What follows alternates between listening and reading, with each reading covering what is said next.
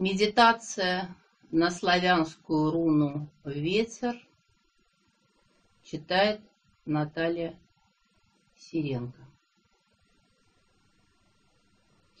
Ты из племени Вятичей и живешь в своем домике на опушке густого старого леса. Поселение общины невелико, всего несколько дворов. Совсем еще недавно произошло событие. Многие из общины переселились поближе к вотчине князя, на берег реки Вятки. Там безопаснее и сытнее. Многие, но не ты. Ты опытный охотник, и лес — твой родной дом — ты меткий стрелок, и без особого труда, находясь в лодке на середине реки, попадаешь белке прямо в глаз, сидящей на прибрежной сосне. Ты знаешь толк в травах, и без труда находишь дорогу домой, ежели окажешься в непроходимой лесной чаще. Ты сын леса. Он кормит и оберегает тебя. Ты еще крепок, но седина на висках и бороде говорит о том, что более полувека ты живешь уже на этой земле.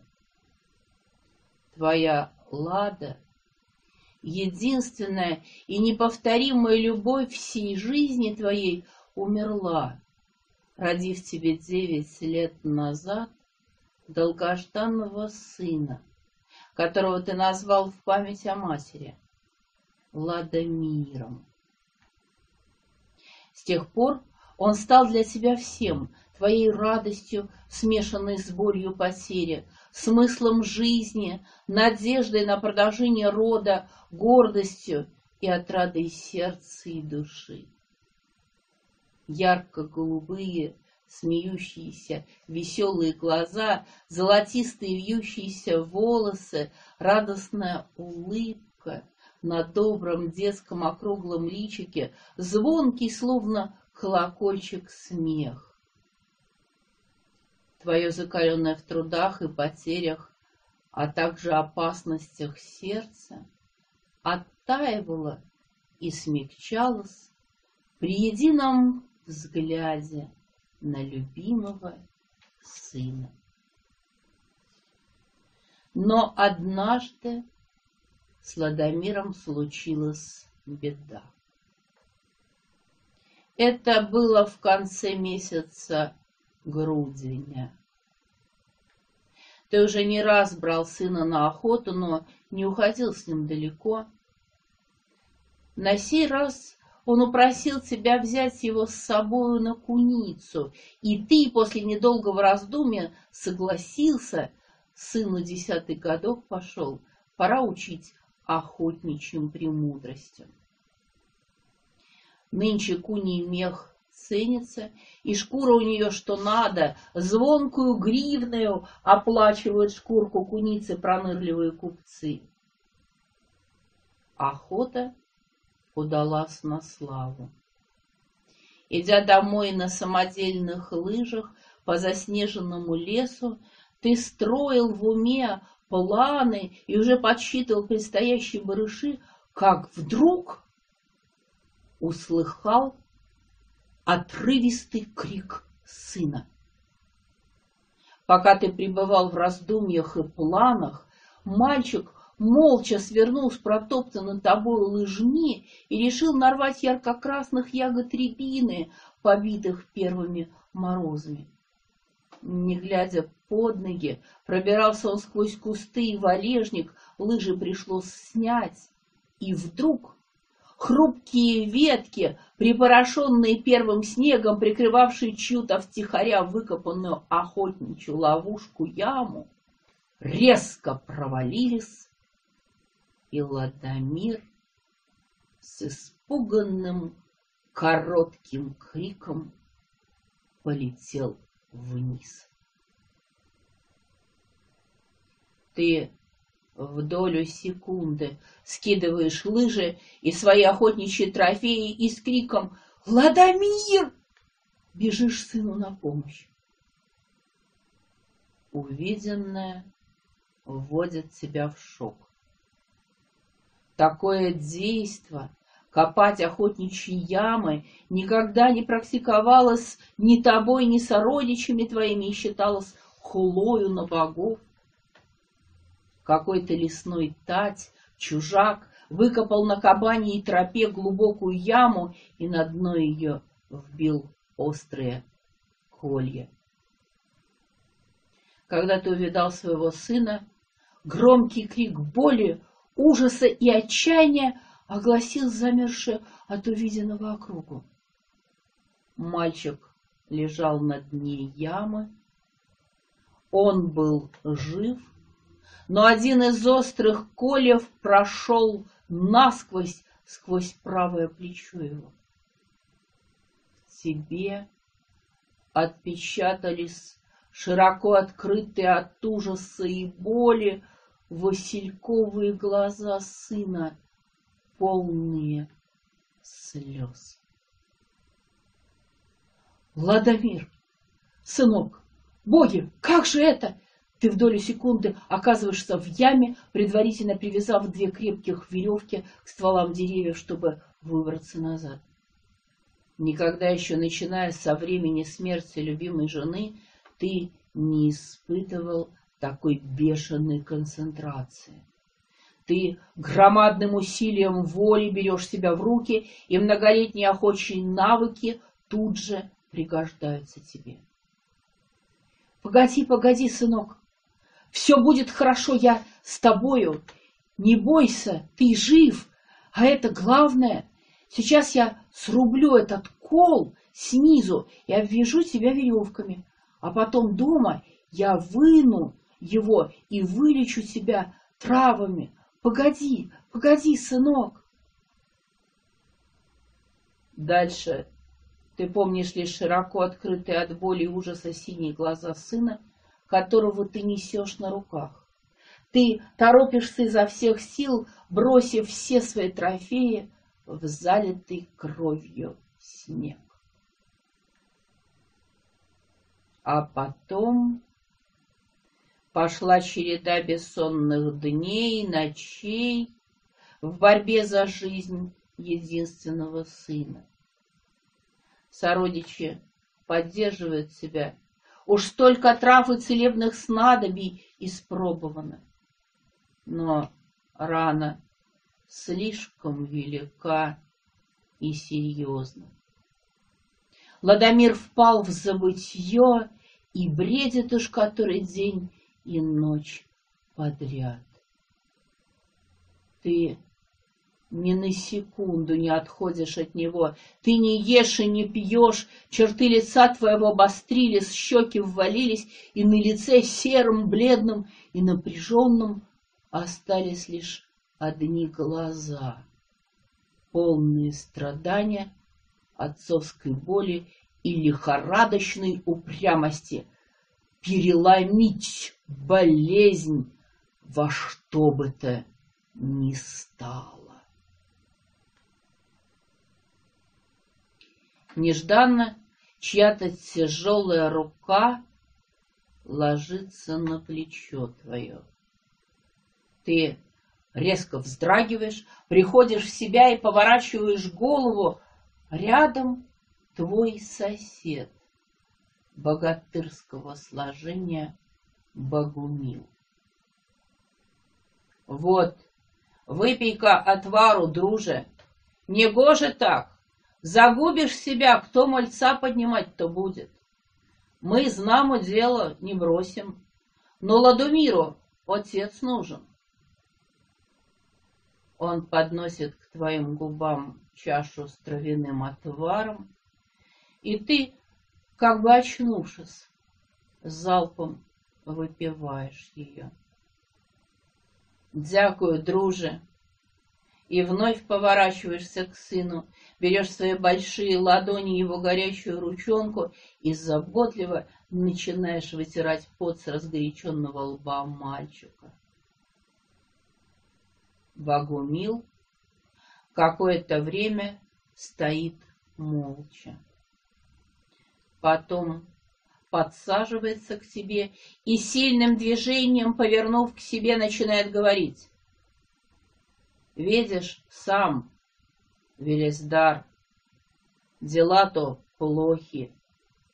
Что только не пробовал ты, какие только травы Мечислава не втирала. Все напрасно. Осталось одно — идти к Велеславу.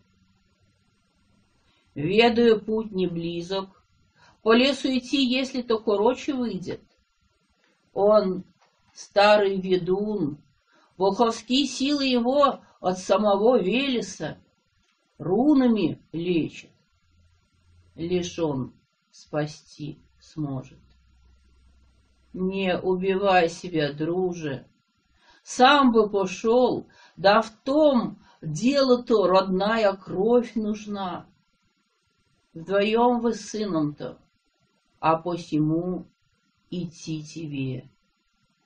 И чем скорее, тем лучше. За Ладомира-то не беспокойся. Мы с Мечиславой поможем, не отойдем от чада твоего. Словно издалека ты слышишь Богумила, но постепенно смысл его слов доходит до тебя. Да, прав ты, друже, ты прав. Не можно вот так сидеть-то и ждать. Это удел слабых. Жизнь сына на кону. Верю, Велеслав могучий волк. Он спасет Ладомира-то.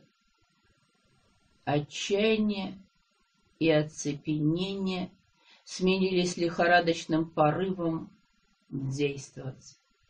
Ты еще раз наклоняешься к сыну. Золотые спутанные волосы разметались по подушке. Яркий, болезненный румянец разлился по щекам. Потрескавшиеся губы шепчут что-то, понятное лишь богине Желе. «Я подниму тебя, сынок», — шепчешь ты, гладя дрожащей рукой мокрые спутанные волосы. «И мы с тобою еще много раз будем ходить на охоту. Ты только дождись меня. И Велислава. Я быстро.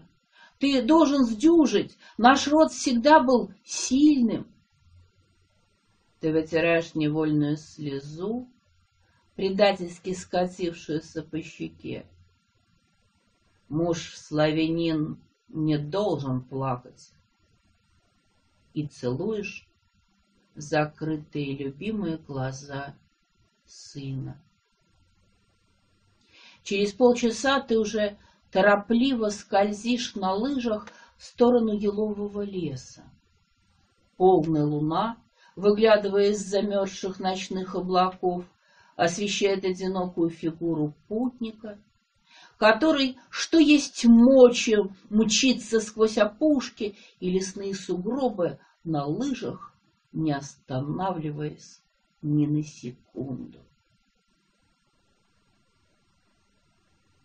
Среди ночи Велеслав резко открыл глаза и сел на своей лежанке.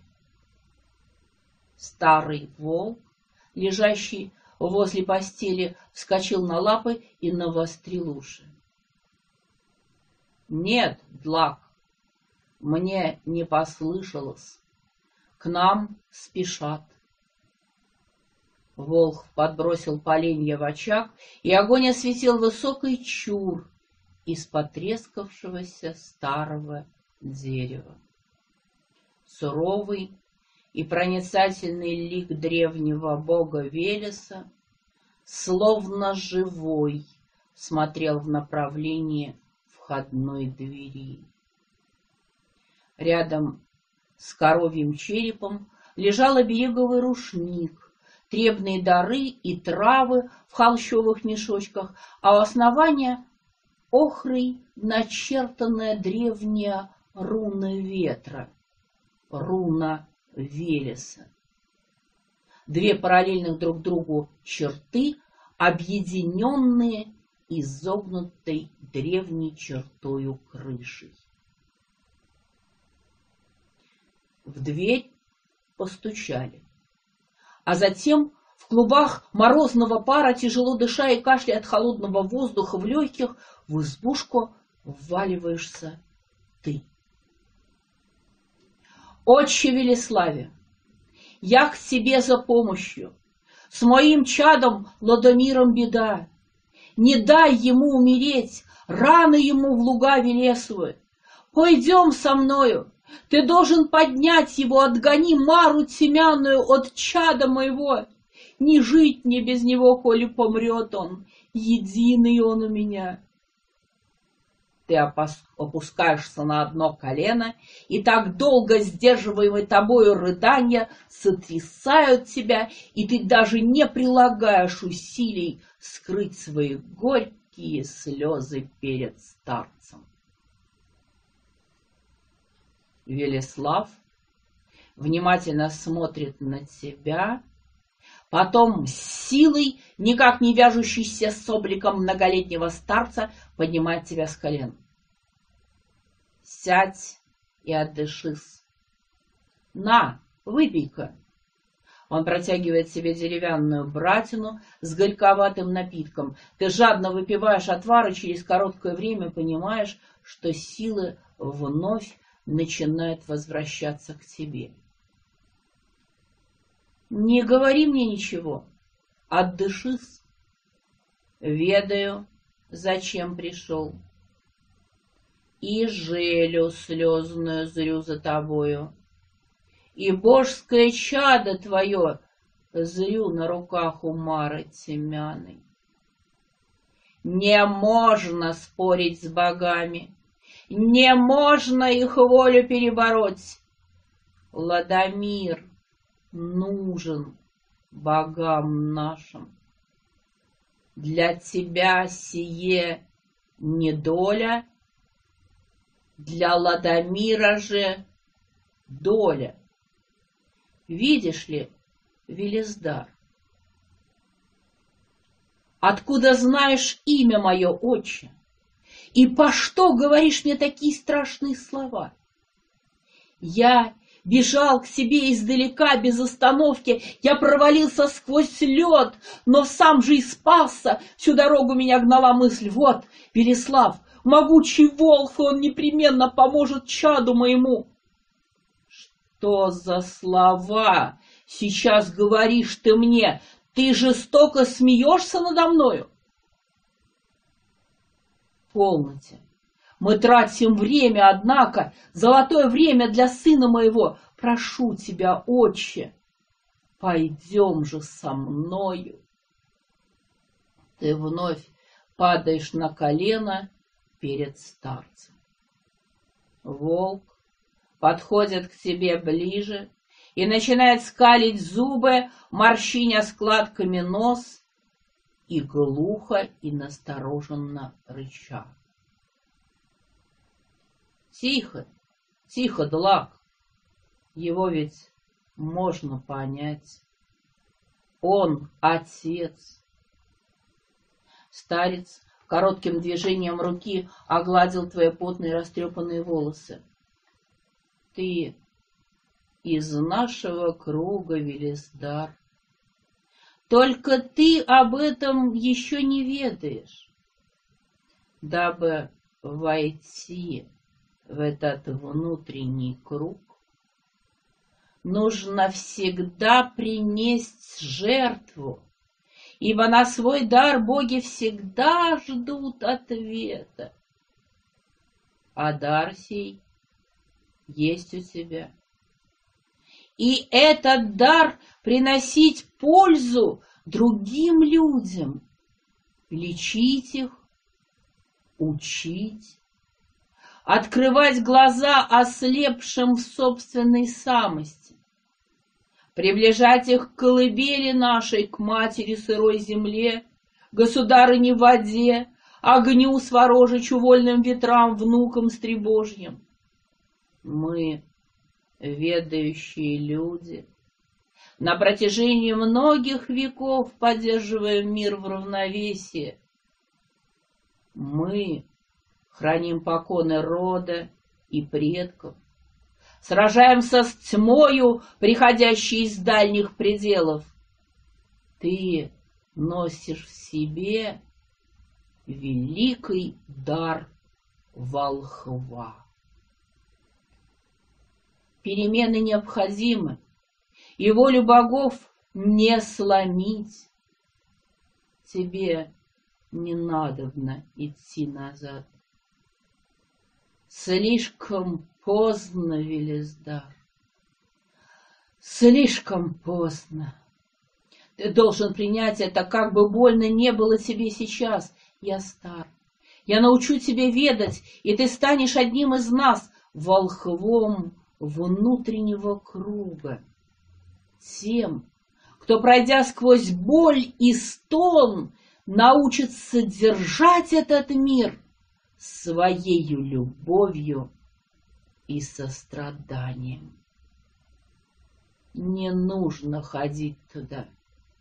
Слишком поздно. Ты слушал эти слова, находясь в тяжелом тумане, и поначалу не мог уловить смысл их, но постепенно ты стал понимать слова старца. «О чем ты говоришь, старик? Видно, годы одиночества сделали тебя безумцем?» Я сутки шел к тебе сквозь лесные чащи и проруби, непролазные сугробы и метель. Я не останавливался ни на секунду, и лишь одна мысль согревала меня. Скоро я увижу Велислава, и он спасет сына моего, ведь недаром о нем ходит молва, как о лучшем знахаре и волхве, вдохновленном самим Велесом. Услышь же меня, отче, мой сын умирает, пойдем со мною прошу тебя. Громкие рыдания сотрясают тело твое. Все, что копилось за эти мучительные для тебя дни и ночи, сейчас вырвало снаружи с бешеной силой и давит, давит на тебя. Велеслав молчаливо стоит возле, опираясь на старый посох волхва. Ведаю, Велиздар, днесь ненавидишь ты меня. И я понимаю твою боль. Ведь я и сам вот так когда-то потерял единственного сына. Вернее, я породил его, а после отдал на воспитание богам. Но вместо своего личного горя я стал ведать ветер. Когда-нибудь я научу тебя разговаривать с ним и не бояться его могучих объятий и летать в обнимку с ним. Вот и оставайся со своим ветром, старый безумец, как я мог поверить Богумилу? Как мог бросить чадо свое? Какой же я глупец! Предо мной выживший из ума старик, а я бросил чадо свое. Эх, если бы ты был ровесником моим, лишь уважение к твоим сединам останавливает меня сейчас. Прощай, безумец, глупый старик, более не увидишь ты меня. При всем ты со всей силы стучишь кулаком по столу, да так, что пламя, зажженное перед Велесовым чуром, резко взметнулось в сторону, осветив древнюю руну ветра. Волк глухо зарычал, но Велеслав спокойным движением руки остановил его. «Не надобно, Длак! Дай ему выговориться и уйти. Так надо. Такова воля рода, богов и Велеса Тейналикова. Ты смутно помнишь путь назад. Слезы всю дорогу застилали глаза твои, из груди рвался гортанный крик. «Ладомир, сынок, чадо мое, я иду к тебе, держись!» Ты славил богов, ты взывал к Маре отпустить чадо твое. И лишь одинокий заснеженный лес откликался эхом на твои мольбы и крики, да старый седой ворон с глухим карканьем отозвался тебе во след. Дома ты был на другой день на рассвете. Ты еле дышал, Шапка осталась где-то в сугробах, волосы звенели сосульками, губы кровоточили и опухли. Но ты не замечал этого. На пороге стояли Богумил, Мечеслава и еще с десяток соплеменников. Стояли молча, потупив головы, и лишь женщины то и дело всхлипывали, укрывая заплаканные лица платками. Мара забрала его через два часа после того, как ушел ты в полночь. Хорошо, что не видел ты его мучений. Он ушел к Маре и Жиле, не приходя уж в себя, словно из глубокой пропасти слова Богумила тебе, застывшему словно каменное изваяние возле деревянной избы своей.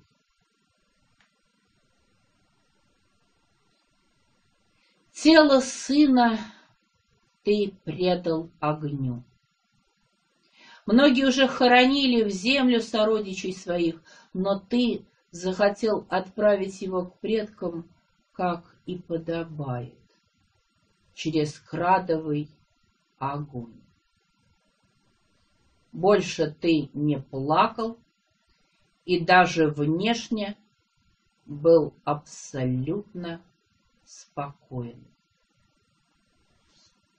На следующий день, собрав в глиняный сосуд драгоценный пепел, на рассвете ты положил свои нехитрые пожитки в мешок, молча заколотил дом свой и, не оглядываясь, заскользил на лыжах в сторону старого елового леса. Когда Богумил с Мечиславой пришли утром к дому соседа, то первое, что им бросилось в глаза, это была старая, знакомая еще с детства руна, руна Велеса. Она была вырезана на всю ширь деревянной двери и окрашена ярко-красную охрой, а прямо от порога ее концы как бы продлевались двумя одинаковыми отдаленными полосками глубокой лыжни, тянущимися по чистому, за ночь выпавшему плотному снегу. Далеко-далеко в зеленеющий под снежными шапками древний еловый лес. Ведающий ведает.